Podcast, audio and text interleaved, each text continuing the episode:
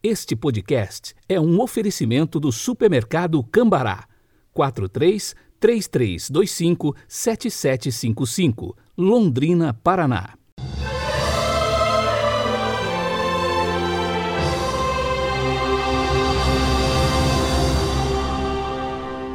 Quarta-feira, 15 de dezembro de 2021. A cor litúrgica de hoje é o roxo e o pensamento é de Santa Josefina Baquita. Abre aspas. Felicidade é o amor de Deus que sempre me acompanhou de forma misteriosa, mesmo antes de conhecê-lo. Fecha aspas.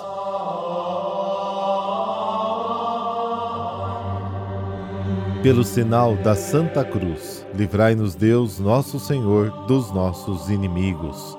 Concedei-nos, ó Deus onipotente, que as próximas festas do vosso Filho nos sejam remédio nesta vida e prêmio na vida eterna. Amém.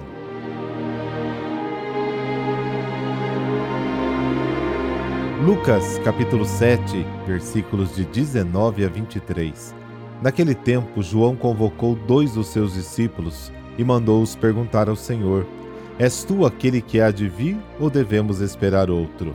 Eles foram ter com Jesus e disseram: João Batista nos mandou a ti para perguntar: És tu aquele que há de vir ou devemos esperar um outro? Nesta mesma hora, Jesus curou de doenças, enfermidades e espíritos malignos a muitas pessoas e fez muitos cegos recuperarem a vista. Então Jesus lhes respondeu: Ide contar a João que vistes e ouvistes. Os cegos recuperam a vista, os paralíticos andam, os leprosos são purificados, os surdos ouvem, os mortos ressuscitam, e a boa nova é anunciada aos pobres. E feliz é aquele que não se escandaliza por causa de mim. Palavra da salvação. Glória a vós, Senhor.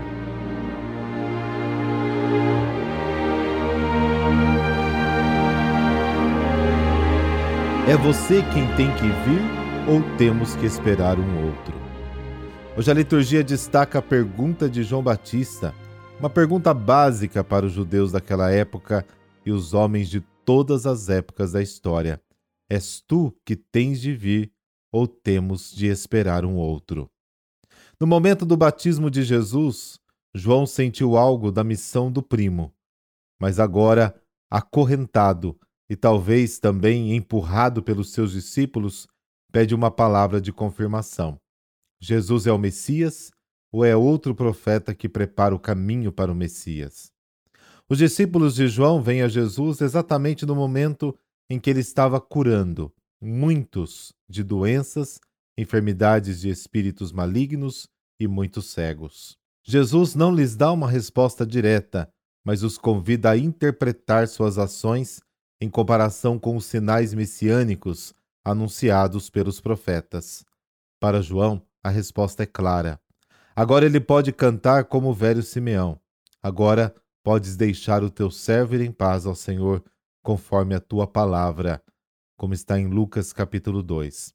Para os discípulos de João e para a multidão, a resposta é uma revelação da verdade de Jesus e um forte convite à fé e à conversão de vida. E uma das grandes testemunhas de hoje que damos voz neste momento no podcast é o cardeal Raniero Cantalamessa. Ele diz o seguinte: algo tão decisivo aconteceu entre a missão de João Batista e a de Jesus que constitui um divisor de águas entre as duas épocas. O centro da gravidade da história mudou. O mais importante não está mais em um futuro mais ou menos iminente mas está agora e aqui, no reino que já está operando.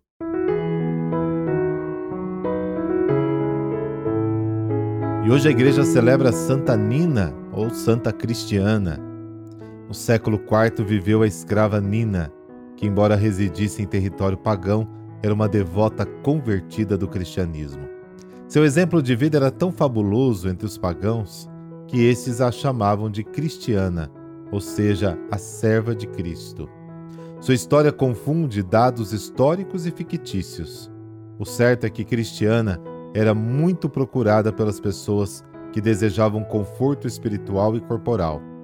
Uma das histórias sobre esta jovem nos conta que ela, procurada por uma senhora cuja filha estava gravemente enferma, rezou a Deus e fez com que a menina levantasse da cama sem sinal de dor ou enfermidade. Mas o grande fato da vida de Cristiana foi sua intervenção na vida de uma rainha da região onde morava. A pobre escrava, reconhecida pelos seus dons de cura, foi levada à presença da soberana, já desenganada pelos médicos.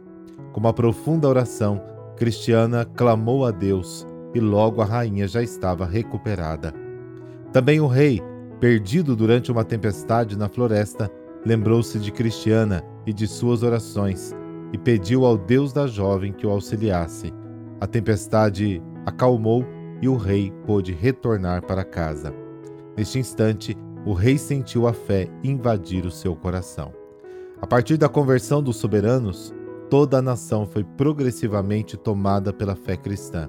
Cristiana instruía o povo, catequizando e ensinando a vida de fé.